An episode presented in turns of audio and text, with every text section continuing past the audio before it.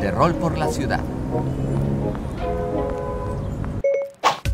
El sitio en donde se estableció el puesto de españoles que dio origen a la ciudad de San Luis Potosí en 1592, llamado Puesto de San Luis, inició el asentamiento de algunas familias de españoles y muchas de diversos grupos étnicos de la región en pueblos aledaños ordenados por los franciscanos luego del descubrimiento de las minas del Cerro de San Pedro.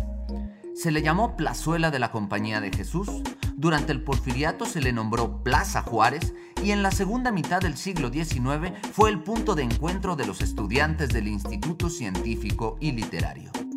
Ha tenido múltiples configuraciones arquitectónicas, ha sido conformado por jardines, por fuentes y hasta por estacionamientos.